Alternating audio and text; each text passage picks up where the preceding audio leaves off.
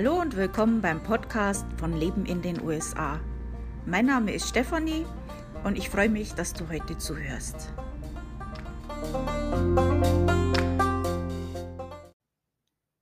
Also ihr habt es ja bestimmt schon mitbekommen, vor ungefähr einer Woche hat das Weiße Haus bekannt gegeben, dass der Travel Ban, der ja für viele Länder wegen der Pandemie äh, besteht, Anfang November gelockert werden soll. Äh, dazu werde ich heute ein bisschen was erzählen und, ähm, vorher gibt's natürlich Blabla.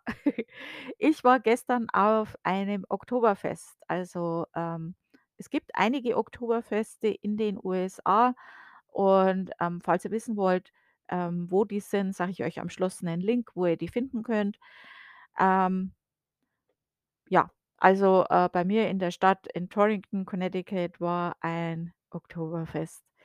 Äh, ich habe mir jetzt nicht zu viel erwartet. Also, soweit ich weiß ich kann da falsch liegen, aber, äh, ich vermute mal stark, dass das jetzt nicht von Deutschen, äh, organisiert wurde.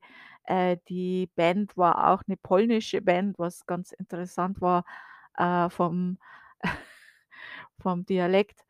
Ähm, ja. Äh, Preise waren auch ziemlich gepfeffert, aber ich habe einen Riesenspaß gehabt. Die haben das alles schön hergerichtet. Ähm, die Band war auch gut. Also, es war zwar komisch, wenn die deutsche Lieder mit, äh, amerikanischem Akzent gesungen haben, aber die haben da schon gute Stimmung gemacht alles. Das Bier war auch gut und, äh, also, wir hatten viel Spaß. Ähm, das war nett. Ja, und jetzt fangen wir an mit dem Thema. Ähm, ja, also die Beschränkungen galten seit Anfang Januar 2020 erst für China und dann auch für die Schengen-Staaten. Wer sich dort in den letzten 14 Tagen vor Reisebeginn aufhielt, durfte nicht in die USA einreisen. Ähm, gab natürlich Ausnahmen, zum Beispiel, wenn man 'ne Green Card hatte oder Amerikaner. Am Montag wurde dann von Jeff Zients also Montag, das war so, äh, glaube ich, der 20. September, ähm, der Herr Zients, das ist der Coronavirus-Redaktionskoordinator des Weißen Hauses. Also, der hat bekannt gegeben, dass diese Beschränkungen gelockert werden. Diese Lockerungen, ähm, werden dann ab Anfang November gelten.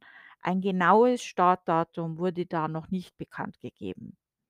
Also, ab dann dürfen aus 33 Ländern, unter anderem auch die Schengen-Länder, äh, da ist ja Deutschland, Schweiz und Österreich mit dabei, vollständig Geimpfte in die USA einreisen.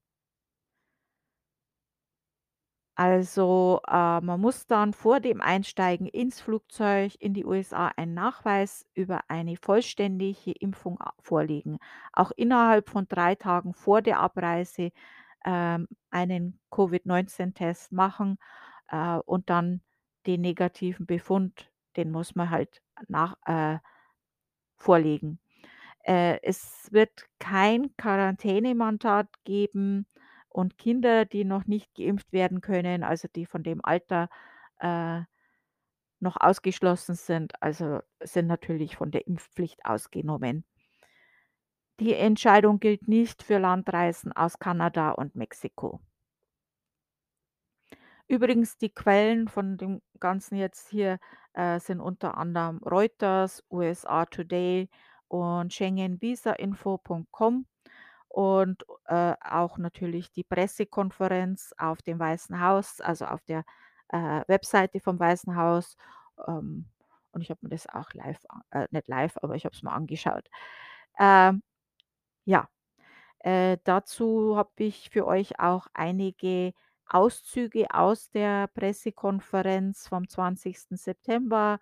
Ähm da wurde eben die Frau Psas Psach Psakis Entschuldigung, Psakis, äh, das ist die Pressesekretärin des Weißen Hauses, die wurde dort einige Fragen dem diesbezüglich gefragt.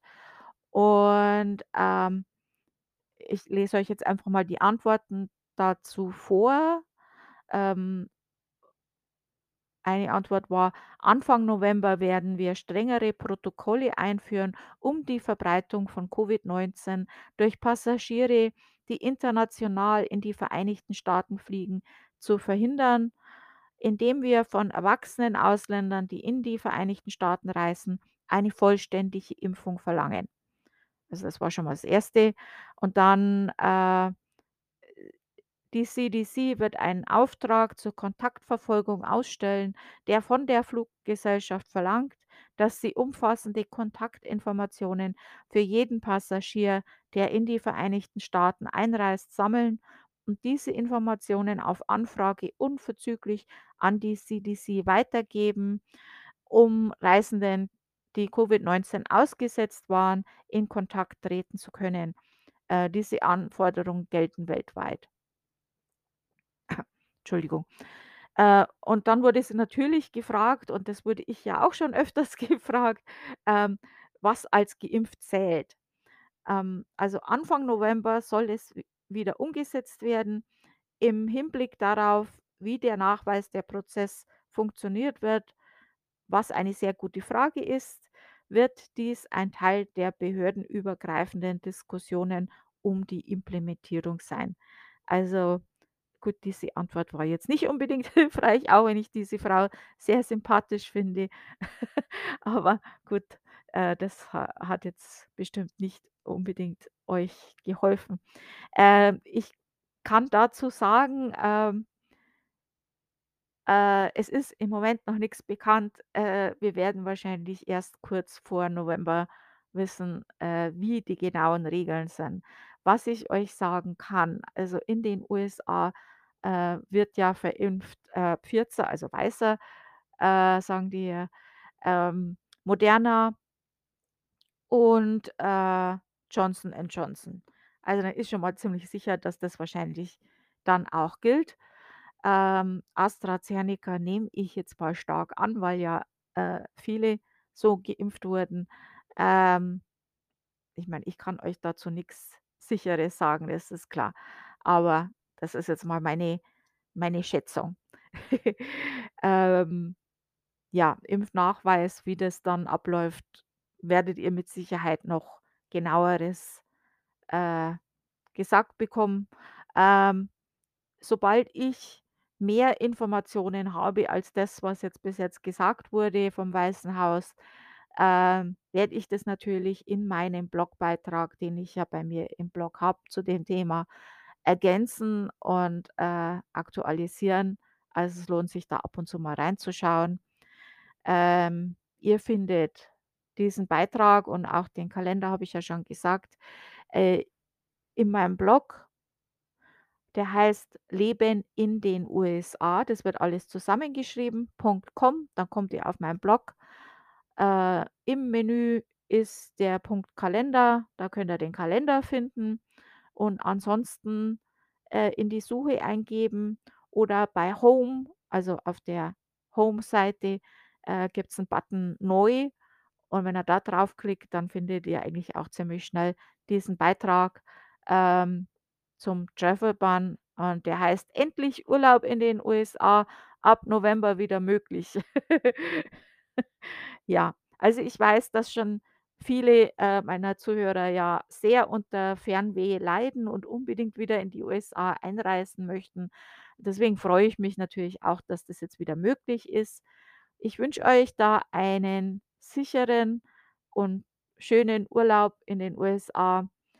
Äh, ihr findet mehr zum Reisen in die USA auch auf meinem Blog, unter anderem zum Thema ESTA beantragen oder die US-Staaten, ein bisschen Information zu jedem Staat.